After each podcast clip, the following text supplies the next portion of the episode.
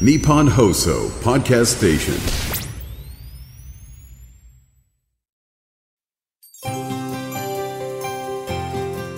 10月7日土曜日日本放送 OK コージーアップ週末増刊号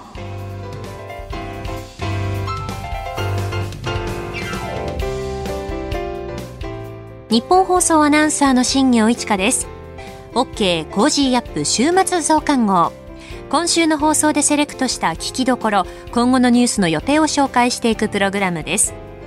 番組の後半は Cozy up コメンテーターがゲストと対談するコーナー。今月はジャーナリストの峯村健司さんと元自衛隊統合幕僚長の河野克俊さんです。さらにアレス投資顧問株式会社の安倍隆さんに注目の銘柄について解説していただきます。今週もお付き合いください。えー今週の OK 工事アップは飯田浩二アナウンサーが休暇でして、えー月曜日から木曜日までは私、新業が OK 工事アップを担当。そして金曜日は小永井和穂アナウンサーが担当しました。お聞きいただきまして本当にありがとうございました。えーさて取り上げたニュース振り返っていきましょう。インボイス制度。岸田総理が新たな経済対策での支援策を指示。IAEA 総会が閉幕。処理水への批判は中国のみ。秋の臨時国会10月20日に召集へ。岸田政権発足から2年。アメリカ議会下院、マッカーシー議長が史上初の解任。岸田総理16年ぶり連合大会出席。日米防衛省会談。日本の反撃手段トマホーク25年度自衛隊配備で一致。こういったニュースを取り上げました。今週の聞きどころ。10月4日水曜日に佐々木俊直さんに解説していただいたオーバーツーリズム対策。宮島では訪問税がスタートというニュース。それでは今週のプレイバックオーバーツーリズム対策宮島では訪問税がスタート。世界遺産厳島神社で知られる広島県の宮島を訪れる観光客らから廿日市市が1人100円を徴収する宮島訪問税が今月から始まりました。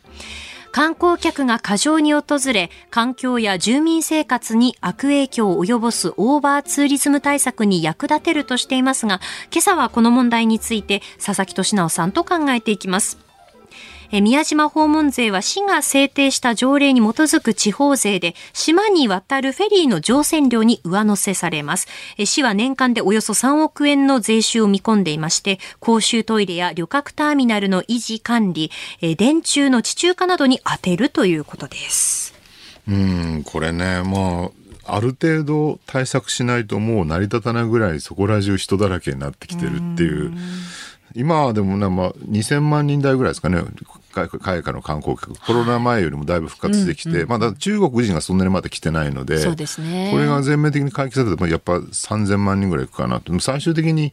確かフランスがね、世界一観光客が多くて、外国からの。まあ、ヨーロッパ、大陸内だからってもあるんだけど、6000万人か7000万人ぐらいいるんですよね。で、日本はそこら辺まで狙ってんだけど、そんなに、ね、日本人の半数ぐらいの人口が来たらどうなるのかっていう。ですね。ただね、見てるとね、やっぱりすごい偏ってる。例えば、山だったら富士山しか行かないとか、あーね、あと京都とか、この宮島とか、はいね、東京、銀座とかね、なんか特定の場所にわーっと集中してしまうって問題があるので、これをまず一つはね、分散することですよね。で、どうやって分散するかっていうと、何を魅力として打ち出すのかってことをもうちょっと考えた方がいいんじゃないのかなっていう。もうね、昔ね、あのーキューバのはいハバナに行ったことがあって、ええ旅行しにね。はいで、ハバナにね、ヘミングウェイが行ってたカフェっていうのがあるんですよ。バーみたいな。で、そこでモヒートを飲むみたいなのがね、なんか、こう名称なんだけど、ええお、これはいい。なんか渋い夕暮れを眺めながらね、カウンターの古いハバナの街並みでね、モヒート飲みたいって言ってみたら、はい1000人ぐらい人がぐわーっと行って、大群衆になっててですね、全く楽しくなかったっていうね。ぎゅうぎゅうですよね。ぎゅうぎゅうですよ。1000人は大げさですけど、まあ、100人以上いたかなっていうね。ね。で、そんなとこに行っても全然観光的な風情何もないじゃないですか。まあ、ゆっくりこう楽しむっていう感じではなくなってきますよね。旅行のスタイル自体が昔はそうやって観光地に行って、その観光地の名前が入ったなんかお菓子とか土産物が買って帰るみたいなのが多かったと思うんだけど、はい。今そういうのを求める人は逆に行こうが減ってんじゃないかなっていう、実際僕友人でねそのエアビーで民泊の物件やってたやつがいて、ええでアメリカ人とかねこう外国人が来るんだとかねどういうことを彼ら聞いてあの言ったりするのって聞いたら観光客の来ないとこ教えてくれっていう。そういうふうに求めてる人多いんですよね。で中国とか台湾とかの観光客もやっぱねだんだんこう何度もリピーターで日本に来てると最初はそれこそ富士山とかみんな行くんだけど銀座とか歩いたりとかねやっぱりなんか観光客の少ない私だけが知ってる密かな店みたいに行きたいみたいなこと。だからね、例えばね、代々木上原ってあるでしょ、し渋谷区に。はいはい割にマニアックな、あんまり外国人で知られてない街だと思うんだけど、まあ、おしゃれな店が多い。多いですよね。なぜかね、台湾人のね、客とかがね、あそこら辺の飲食店で飯食ったりして。そうなんですか。うん、へでーおお店の人にねそれとなんかあの人たちは台湾から来てるとか言ってるけどなんでこんな店見つけたのって言ったらなんか SNS の口コミで探して見つけてきたみたいなことを言ってたっていうね。でそういうこうね共有されてるなんか密かな情報みたいなのやっぱあるらしいんで、そういうのをねうまく活用するって大事なんじゃないかなっていうね。あのちょっと前にあのークーリアジャポンっていうね、海外のメディアを紹介している日本のウェブサイトがあって、はい。そこにデイリーテレグラフっていう、あの、イギリスのメディア、イギリスの新聞ですね、はい。その記事が紹介されたんだけど、そのデイリーテレグラフの記者が、えー富山に行くっていうね。で富山ってどんなとこなのって周りの人に聞くと日本で、えー、と山があって海があるしかみんな答えないっていうね。まあそうまあねっていうね。でまあで自分の周りでもその海外から来た観光客でね富山に行った人は誰もいないとでも富山はね行ってみたら素晴らしく良かったって、まあ、北アルプスのね雄姿がわーっと広がって目の前はあの氷見とかがあるあの魚のうまい富山湾でね、はい。で素晴らしいこう水田が広がり昔からのその黒板塀のねその日本家屋がダーッと並んでいてもうこれぞ日本の極地みたいなところでみんなここに行った方がいいみたいな記事を書いてるわけですよ、えええでもなんかやっぱ知らないわけですよね。金沢とか軽井沢とか有名だけど同じ北陸新幹線でも富山ってあんまりみんな行かないよねと。日本人でさえもあんま行ってる人少ないんじゃないかなと思うんだけど、でもそういうね何もないんだけれども素晴らしい土地みたいなの日本にはたくさんある福井なんか僕が住んでるところまさにそうですよ。福井ってねもう素晴らしい景色山ほどあって、ええそれこそねこんなの東京の近くにあったらパワースポット間違いないだろみたいななんか神秘的な土地とか山ほどあるんだよね、そういうのがいっぱいあるんだけど、日本最古のソテツの木とかが平安時代から生えてるとか、なんで平安時代からソテツがあるんだとか言われてんだけど、まあそういうところがあるんだけど、誰もいないっていうね。で、そういうところをね、ちゃんと広げていって、なんか日本の魅力ってのは別に観光地じゃなくて、観光地じゃないところでうまいものが食えるし、はい。滞在しても気持ちいいしね、古民家たくさんあって、でもう空気も綺麗だし水田の風景は素晴らしいしっていうねそういうのを打ち出して全国至る所に来てもらうってやり方すると6,000万人も7,000万人来ても大丈夫なんじゃないかなと思うんですけどね。こう観光地だけをこう巡ることだけが楽しみではないですよ。その土地のまあ景色、風景であったりとか、流れている時間とか、そうそうそう空気感とか、なんかそれを味わうのも、まあ一つのこう楽しみ方なんですよね。そうなんですよね。僕だから最近旅行行ってね、割によくやるのが、もうホテル泊まんないで民泊に泊まる。ーで、民泊だとキッチンついてるじゃないですか。そうですねお料理するのが好きなので、で、それで地元の道の駅とか、農協の直販所とかに行って、まあ漁協でもいいんだけど、それで魚とか野菜とか買って、その住地元の住民になりきった気持ちで料理して食べるみたいな。ね。ええで街をブラブラして、はい。手ぶらでね、はい。ああこの街は長い間住んでるなって勝手に思い込むみたいなねそういうこうロールプレイング的な住民なりきり旅行みたいなの結構楽しいなと思うんですけどね。そういうのもオーバーツーリズムじゃない別の打ち出しなんじゃないのかな観光名所だけをこう打ち出すだけではなくてっていうことですよね。そうそうそう。あとね、ハワイがね、アメリカの、いあの、やってるけど、その観光が目指すべき目標値ってところで、はい観光客の満足度ってみんな必ず言うじゃないですか。観光客の数とね。はいはいでそれだけじゃなくて、地元の人の満足度もちゃんと目標値に入れましょうみたいな。その住んでる方々の環境とかも考えなきゃいけないっていうことですよね。そのお客さんがたくさん来てしまって、ちょっとそれでうってなったりしまうと本末転倒になだっちゃうと。観光客の側だって地元の人から嫌われたくないわけですよ。それはそうですよねでもきっとね、京都の人はね、観光客嫌ってると思うよ、もうはや。バスも乗れないし、みたいなね。で、それがやっぱね、観光のなんか目標値になってないんだと思う。地元の人も満足できて観光客も満足できるっていうところが最終的な目標地点にするっていうのが大事なことじゃないかなそうですよね。あの、ちょうど今日のですね、読売新聞の中でベネチアの例がこう、うん、まあ大きな記事で出ているんですけど、宿泊ベッドがこう人口を超えていても、ね、人口を超えるね、ね、観光郊外住民が流出とまで書かれているんですよね。まああの、ベネチアは、えっ、ー、と、来年の春からですかね、あの、日帰りのお客さんから、まあ、入域税、入域料という導入をしてみると試験的にということですけどね、まあ、ある程度お金取るのも大事なことだと思いますそれをね住民に還元するとかね。この後はこれからの1週間のニュースの予定と来週のコメンテーターをご紹介します。後半は番組コメンテーターの対談コーナーです。どうぞ最後までお楽しみください。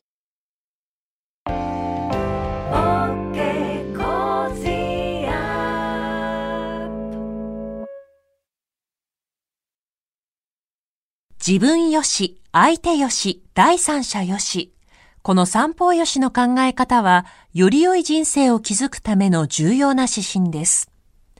モラロジー道徳教育財団は、ビジネスリーダーのための経営誌、月刊三方よし経営を発刊。人づくり、SDGs に取り組む企業の皆さんにおすすめの一冊です。お問い合わせいただいた方全員に、月刊三方よし経営の見本誌、さらに小冊子心に残る話ベストセレクションを漏れなくプレゼントしています。詳しくは日本放送のホームページ内のバナーをクリック。道徳で人と社会を幸せに。公益財団法人モラロジー道徳教育財団。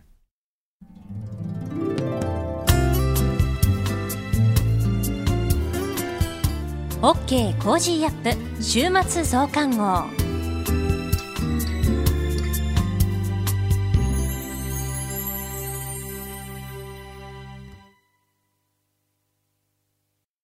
日本放送アナウンサーの新行市佳がお送りしています。OK Cozy up 週末増刊号。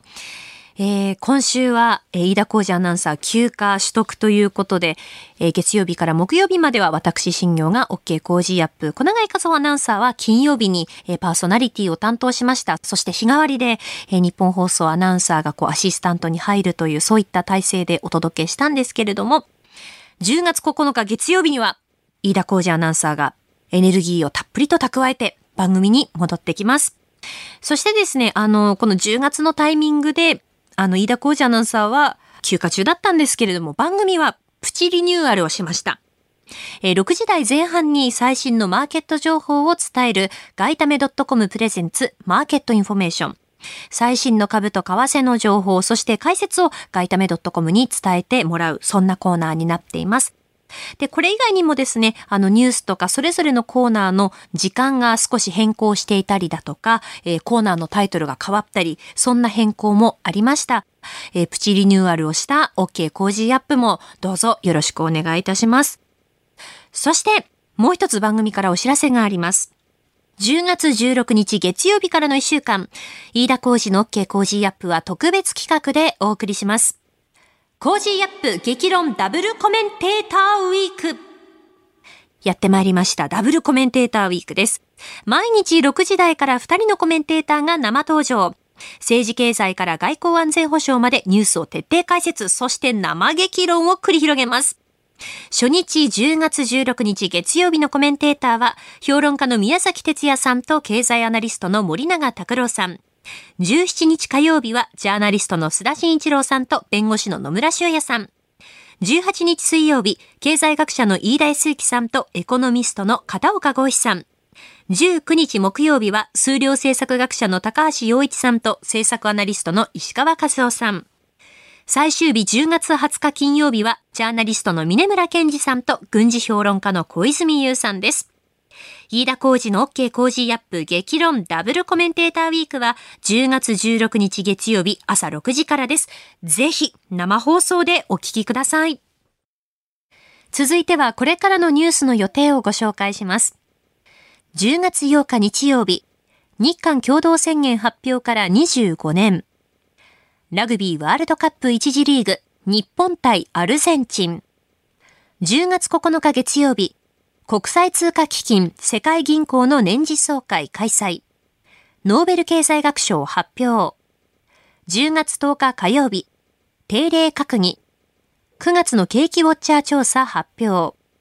9月の企業倒産発表。IMF 世界経済見通し発表。10月11日水曜日。政府のデジタル行財政改革会議の初会合。10月12日木曜日。G20 財務省中央銀行総裁会議開催。9月の企業物価指数発表。9月のアメリカ消費者物価指数発表。10月13日金曜日、定例閣議。小池知事定例会見。9月の中国貿易統計発表。IMF 世界銀行の年次総会本会議。10月14日土曜日、オーストラリアで会見めぐる国民投票。ニュージーランド総選挙。プロ野球クライマックスシリーズファーストステージ開幕。続いては来週のコメンテーターのラインナップです。10月9日月曜日、評論家の宮崎哲也さん。10日火曜日、戦略科学者の中川浩二さん。11日水曜日、数量政策学者の高橋洋一さん。12日木曜日、経済アナリストのジョセフ・クラフタさん。13日金曜日、元内閣官房副長官で慶応義塾大学教授の松井浩二さん。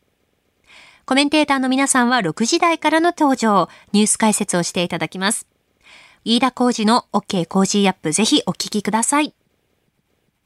この後は Cozy up コメンテーターがゲストと対談するコーナー。今月はジャーナリストの峯村健司さんと元自衛隊統合幕僚長の河野克俊さんです。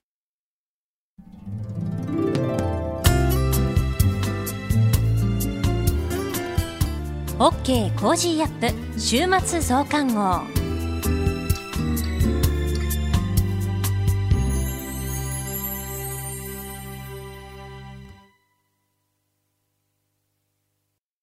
道徳って何だろう？思いやりって必要なの？その答えは道徳を考える月刊誌ニューモラルにあります。今や日本人の道徳力は世界からも大注目。さああなたも道徳を学びませんか？お問い合わせいただいた方全員に月刊ニューモラル、さらに小冊子心に残る話ベストセレクションを漏れなくプレゼントしています。月刊ニューモラルは日々の出来事をテーマに人間力が豊かになるエピソードが満載です。詳しくは日本放送ホームページ内のバナーをクリック。道徳で人と社会を幸せに。公益財団法人モラロジー道徳教育財団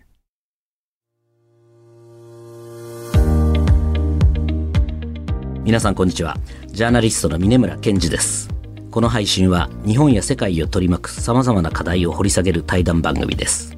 今回のお相手は元自衛隊統合幕僚長の河野克俊さんですよろしくお願いいたします。お願いいたします。いや川野さん嬉しいです、はい、私もこの番組を本当にやりたくて、あの一番本当に実はもう川野さんともう付き合い長いですよね。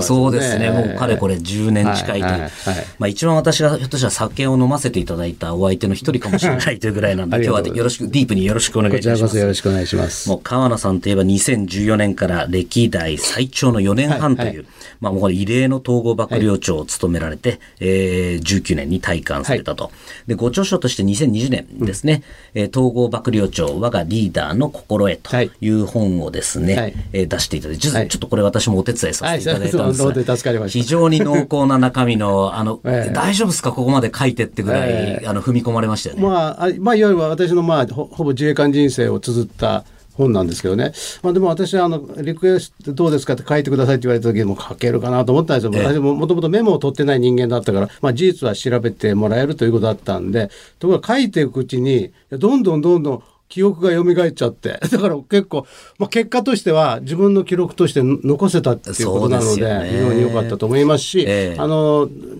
そういう意味であのまた皆さん方にもまあ、いろんな経験しましたので、皆さん方にもまあ役立つような。いや、本当そういう意味で、この自伝的な本って、どうだ、俺すげえだろ、みたいな本が多い中で、意外や意外、この最長のこの倒幕長が、意外とは、い。それこそすみません、失礼ながら、ポンコツ人生だったみたいなところですよね。あのもうジェットコースターみたいなですよね。これがでそれをやっぱ率直にね、ええ。語ってやっぱりあのいろんなもことをねやっぱ皆さん方も組んでもらった方があの役に立つんじゃないかなと思いました。はい。赤裸々に書いて。赤裸々、本当に。いや、あの、私、あの、拝見して一番、あの、私が赤裸々すぎて心配したぐらいなんですがあの、皆さんご関心の方は、ワック出版社ですねから出ておりますので、ご覧いただければと思います。はいよろしくお願いします。ます。はい。今ちょっとお話が出た中国ですよね。これも多分、東北省一番このはい。4年半おられた時、一番見ていた、この国というのは中国だと思うんですが、特にまあこの中国、この先日もありました、あの、処理水の海洋放出をめぐって、まあかなりこう、いあの、なんですか、こう迷惑電話をかけてきたりとか、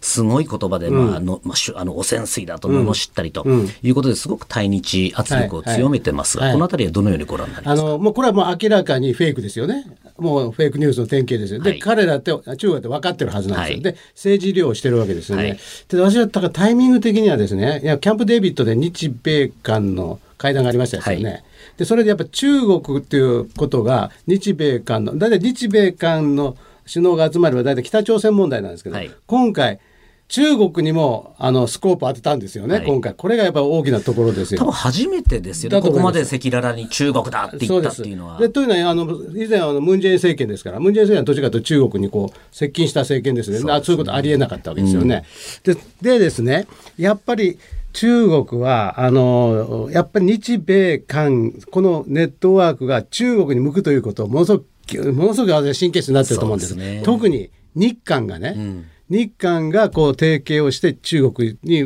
向かうということはもうこれ絶対避けたいはずなんですよ。はい。それで私はこの汚染水であれば韓国が乗ってくるんじゃないかと、要するに日韓分断できる、彼は考えたんじゃないかと思うんですよ。はい。でいやったと。で当然韓国もそのまあ海洋にこう関わってくる国国ですからね。だ中国側に乗ってくるだと思ったんで。で現現に韓国の野党は非常に中国と同じような歩調を取ってますもんねで。すね。でところが兄計らんや韓国政府が全然乗ってこなかったと、でこれは非常に目論見は外れたと思います。であのすべからく他の国々もね太平洋諸国の国々もどこも乗ってこないで他の欧米諸国も乗ってこないで今だからもう振り上げた拳をどうやって下ろそうかと思って。で要するに彼らにとってはマイナスになったわけですね今回の。そうですね、はい。これ実は本当におっしゃる通りで私もこの東北省おっしゃる通りでこれもやっぱり日韓の接近って本当に嫌がってるじゃないですか、まあ、そこに対してこれもうワイルドカードを見つけちゃったと思ったんでしょうね、これでまあ特にまあか今韓国の野党もそうですけど日本の野党もええ。もういろいろこう言ってる方もいらっしゃるじゃないですか、なのでそういう意味では分断っていうこの彼らが大好きな統一戦線工作ですよね、内部を分断させるっていうのをやろうとしたら案の定全てうまくいかなかったっはいそういうことていう意味ではこれで逆切れで全面金融だよっていうふうにやったっていうようなことですよね。だからねあの習近平政権って結構成果上げてないですねいろんな面で。外交的にもね、ええうまくいってませんよね。はいで経済がはいもう非常にもう下降気味で特に若い人たちの失業率なんか40%ぐらいいってるとかっていう話があ出りまよね。ますすね。あの、ひ公式だと21.3%なんですけれども、いやいやっていう話がありますいやいや、もうどう考えてもこれ46っていう数字が出てますが、もうひょっとしたらもっと高いっていう人もいます。ええでそもそもその中国が出す数字はそもそもが当てにならないっていう人もらえますんでで相当な結構ダメージが来てると思います。打つ手打つ手はい。が非常にややっぱりあのー習近平政権にとっては非常に厳しい状況だと思うんですよね。で、まあ、私はある中国の専門家の方のちょっとお話聞いたら、まあ、習近平さんにとってのあのやっぱ敵対勢力ってのは江沢民派ですよね。はいそれでもう一つは共生なんですね、はい共産主義青年。はいこの2つがあの敵対勢力なんです。これ全然叩き潰してないっていうことを言われる方いるんですよね。非常にだからまだ全然盤石じゃないですよということですよね。あのそうです。そういう確かに見方もあるんですが私はやっぱりその習近平2018年に出した本で、まさに最大の中国のリスクっていうのは強すぎる習近平であると、一人中習近平が力を持ちすぎちゃうと、実は危ないんじゃないかっていうふうに予見してたんですよ。でちょうどそれ今年の3月に、えー国家主席は3期目になりましたよね。でもみんなそのライバル全部潰しまくったと。でそれで先ほどの話共青団のトップだった胡錦涛さんもまあ連れ出して、ほほぼなんか軟禁状態で連れ出したりして、胡錦涛あの江沢民さんも死んだと。なってくるともうこれ以上今私は逆に割と力は強かったんだと思うんです、ところがそれによってみんなもう習近平さん自分でやろうとして、えーいろいろこうレスポンスが遅れたりとか、あと逆に正しい判断ができない、あとみんなもう習近平氏が怖いので、もうなんか変なこと言われたらどうしようってことで、えー曲がった情報を上げたりとはいはい。いうことで、本当の外交とえかえ経済の状況が彼の耳に上がってなくて、えまあ、誤った判断するんじゃないかっていうふうに書いたんですが、おそらく私それが今どんどん進んでるのがこの3月以降の状況だと思います。で今あの秦剛外務大臣、はいこれをいまだにあのなぜ解任されたか出てきませんよね。いまあいろんな説はありますけどね。はいでやっぱりこれを見てもですよ今までの中国にはなかったことですよね。ね外務大臣がやめもうすぐ更迭されその理由さえまだ表に出てないはいということですよね。非常に、あの異様ですよね。であとあの G20 に行きませんでした今回。はいでこれもやっぱりなんかおかしいですよね。いろいろありますね。いろいろあると思う、はい。おそらく国内分けられない事情があるんじゃないかとですよね、うんきっとですね。それもおそらく今のその一強だから、今習近平氏が全部管理してるからこそ、外遊に行くとやっぱり遅れちゃうんですよ、いろんなそこの問題、国内の問題ができなくなってしまうと、例えばこの新型コロナが流行った2020年も、実はなんで中国の対策が遅れたかというと、あの習近平氏が外遊ミャンマーに行ってたんですね、あの間にいろいろこう対応が遅れたっていう反省があるので、だから今回もおそらく損得感情をかん考えて、やべえ、ちょっと今行くのやばいなっていう考えた可能性ってのはあると思います。だからあの今回のあの党大会の時の人事で、まあ、あの習近平派で固めたと言われてるんですけどもこれが結構裏目に出てるってことですよね。おっしゃる通りですね。結局あの自分であの全部コントロールできると思ったところが、い、ろんなところでも破綻がきたしてるということですよね。そうですね。で今の李強さん、はい。あの首相も代わりに言ってますけどあの方って全然経済の専門家でも何でもないですね、前の李克強さんはそれなりに経済を動かしてた人だ。と思うんですよね。博士号かなんか持ってましたね。ですよね、はいそしたらそういうあの実績のない、えー李強さんをを主張にしてるわけですよね。ええそしたら回らなくなるという可能性ずんあの分かってますよね、だから今の経済がガタガタになってきてやっぱその人事の結果とも言えますよね。はいそれであのぜひ東幕長にご専門のところで伺いたいんですが、先日あのバイデン大統領が、えー、とその G20 で出たときに、あの今中国経済が落ちてきたから、まあ、台湾にこの侵攻とかしないんじゃないかって言ったんですが、このあたり私むしろ逆なんじゃないかと思うんですが、東幕長どう？でこれは2つの見方がある、ええ。で今あの南さん言われてるようにですね。これやっぱよく言われてるようにうちにの不満を外に向けるためにやるってこれはまあ歴史上いろいろありますよね。これこの可能性あると思います、はい。しかしやっぱり本当に国内がガタガタだったらそのあの余力がないという場合もおそらくあるかもわかんないですね、だからここはもうちょっと見る必要があると思いますね。ど。どう出るか。いずれにしても習近平体制っていうのは全然盤石じゃないと思いますので、まあ、ここは今後ちょっと見見ていく必要がありますよね。そうですね、これだからもうちょっと経済がなんかドーンと悪くなってそれこそ余力がなくなればいいんですけども、やはり中国はやはりその我々民主主義と違って、いわゆるもう統制まあ、国家資本主義というか、まあ、統制国家なわけですよね、だから経済もこの落ちるのもだらだらといくとですね、むしろ今その倒幕者がおっしゃったような、やっぱりだらだらときて不満がどんどんは溜まってくると、だったらやっぱ外に向けるっていうのは十分は反転ですよ反転攻勢にね。打って出るという手段として、あの対外的なあのまあ強硬策に出るということは十分あり得るとそ。うですよね、はい。はい。そんな中でもやっぱ台湾っていうのはあもちろん台ワイルドカー湾あもうドですよね。あのナンバーワンは台湾ですよね。そうですよね、はいはい。これでもうこれまで毛沢東もできなかった、え鄧小平もできなかった国家の統一を実現するんだっていうところですよね。まあ、台湾問題を見事処理できたならば、それはあの習近平体制固まりますよね。そうですね、だからそこまあ、そこは狙ってると思そうですね、今後見ていかなきゃいけないっていうところですよね。で今ちょっと冒頭で、あの、河野さんおっしゃった、その情報戦だっていうところ、フェイクニュースだとおっしゃいましたけれども、このあたり、まあ結構自衛隊も力を入れて、えー担当の専門官作ったりとかってやってますけれども、このあたり最近の動きをどうご覧になってますか、まああのーまあ、これってハイブリッド戦っていうことが2014年、はい。これゲラシマドクトリンって言うんですけども、はでで、えーまあ、見事クリミア半島を奪い取ったわけですよね、あのロシアが。はい。であの時にですねゲラシマドクトリンっていうのがえあの64っていうのがどうも彼らの言ってる比率で6非軍事、要するにフェイクニュースであるとか、サイバーであるとかまあ、そういった話類ですよね。はい。であと4が軍事力だっていうんですよ。でだからハイブリッド戦って言っても絶対軍事力っていうのは絶対必要だこれは看板下ろしなんですよね。そうですね。ええ。でまあそういうことで、まあ、そのハイブリッド戦が今注目されですね、まあ、遅ればせながら防衛省自衛隊についてもあの偽情報サイバーに対する対応ということは、まあ、これ非常にやっぱ大きいということで、まあ、それあの対応を今ししてくれてると思いますけどね。はいなるほど。結構あれですね、あの、時間よりも給料上げて、あの、優秀な人集めるみたいなことね。まあ、時間より上げるかもしれませんけど、あの サイバーの専門家をね、まあ、やっぱりそそれなりのやっぱり給料を払わないと来てくれないというのが世の中の常だと思いますから、そうですねそこは考えてると思います最。近本当に多いですもんね。いろんな企業とか、あの、港とかも、あの、サイバー攻撃によると見られるこの被害って増えてますもんね。でですね、ででそのサイバーとか、まあ、フェイクニュースもそうなんですけど、これ安全保障という観点からすればですよ。だから、でも今、自衛隊は、自衛隊に対する、自衛隊のシステムを防護するためのサイバー、あるいはに偽情報対策をやってるんはいですけど、国全体を自衛隊が絶対見ろということになってないわけですよねね。だから、その、安全保障という観点から見れば、やっぱり国全体をどこが見るかということを、やっぱりちゃんとやっとかないかんそうですねはい今それぞれあの各会社でお願いしますって言ったって、そんなこと限界ありますもんね。頑張ってくださいじゃ困りますからね。ね、てあの敵方はもう組織、国家を挙げて攻めてくるわけですからね。わかりました。ありがとうございます。えー今月は元自衛隊統合幕僚長の川野勝利さんにお話を伺っております。次回もよろしくお願いいたします。よろしくお願いいたします。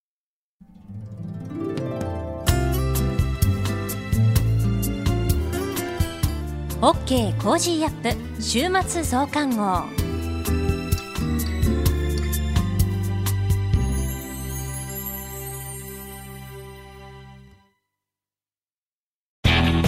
Cozy up 番組イベント第2弾開催決定。飯田浩司の OK 工事アップ激論横浜ベイサミット in 神奈川県民ホール。4月28日日曜日。出演は須田慎一郎峯村健司宮崎哲弥ほか。チケット好評発売中。詳しくは番組ホームページをチェック。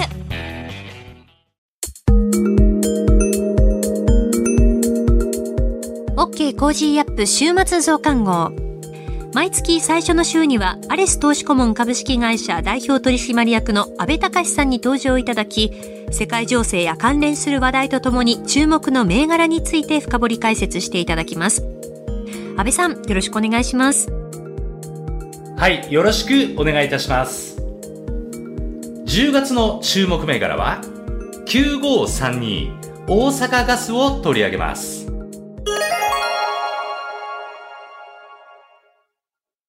皆様、こんにちは。株式投資で夢と安心、そして楽しさをお届けする、アレス投資顧問代表の安倍です。日経平均は9月15日に戻り高値33,634円をつけてから調整が続いておりますが、8月にサポートラインとなった31,500円を割り込んだことで、6月高値とのダブルトップ形成も意識され始めています。相場下落の要因の一つが、米国の景気減速懸念です。米国ではニューヨーク連銀が毎月米国経済の1年先の景気後退確率を公表しております。30%が危険水準とされ、IT バブル崩壊、リーマンショックの際には40%を超えておりましたが、今年は5月に70%を超える場面があるなど、景気減速への警戒感も高まりつつあります。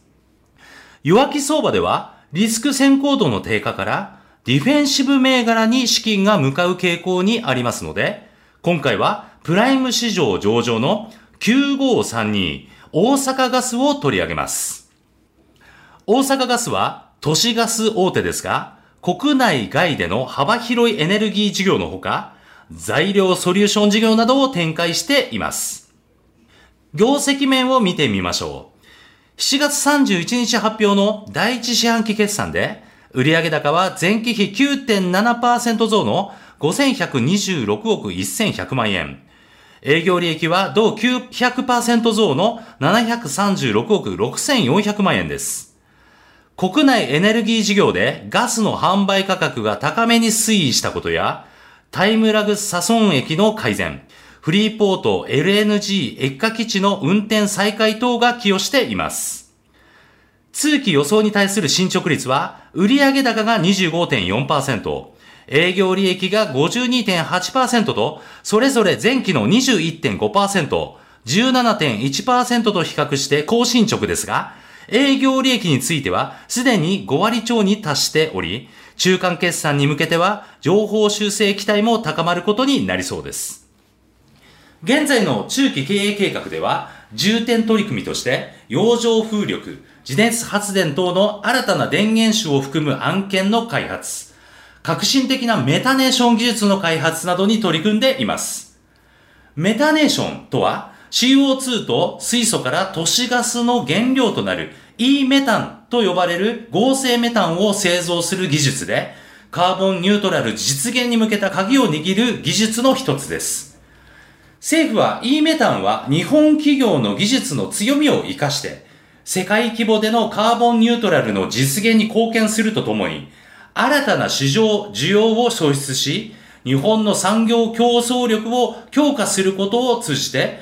経済を再び成長軌道に乗せ、将来の経済成長や雇用、所得の拡大につながることが期待できるとして、開発を推進しています。同社では今年に入り、豪州での E メタン製造と日本などへの輸出に関する詳細検討、E メタンプロジェクトの開発を進めているベルギー企業との包括的な共同検討、マレーシア、ペルーでの製造に関する詳細検討など、海外での事業展開を加速。国内では8月にエネオスと大阪港湾部におけるグリーン水素を活用した国内初となる国産 E メタンの大規模製造に関する共同検討を開始しています。2024年度からは大阪・関西万博会場で再エネ由来水素と会場内で発生する生ゴミ由来のバイオガスからメタンを製造し、会場内の熱供給設備やガス厨房で利用する予定です。大阪・関西万博期間中は大気中の CO2 をメタネーション原料として用いることで、メタン製造量を増加させることを検討しておりますので、万博開催に向けても注目が集まることになりそうです。E メタンの市場規模ですが、現在の国内都市ガス需要に加えて、LNG 火力発電、船舶燃料、海外 LNG 市場などへの展開により、4兆から11兆円規模が想定されています。今後も石炭、石油の天然ガスへの燃料転換により、さらなる市場拡大に取り組む方針ですので、中長期で同社の成長を牽引する事業となりそうです。指標面を見ると、予想 PAR8.37 倍、PBR0.69 倍と、10月3日時点での東証プライム全銘柄の予想 PER15.29 倍、PBR1.26 倍と比較して割安です。特に PBR については、東証が PBR1 倍割れ企業に改善計画の開示を求めているだけに、今後の取り組みにも注目していきたいところです。今回の10月注目銘柄は以上となります。個別銘柄についてより詳しく知りたい方は、アレス投資顧問ホームページより無料メルマガのご登録により、毎営業日厳選注目銘柄をご覧になれます。また、リアルタイムで情報更新するアレスの公式 Twitter や YouTube、安倍隆の投資 TV も毎週配信しておりますので、ぜひご覧ください。それではまた次回お会いしましょう。OK Cozy up 週末増刊号。アレス投資顧問株式会社代表取締役の安倍隆さんに今注目の銘柄を深掘り解説していただきました。ニッポン放送飯田浩司の OK Cozy up。平日月曜日から金曜日朝6時から8時までの生放送でお届けしています。FM 放送、AM 放送はもちろん、 radiko や radiko のタイムフリーでもお楽しみください。OK Cozy up 週末増刊号。ここまでのお相手は、ニッポン放送アナウンサーの新行市佳でした。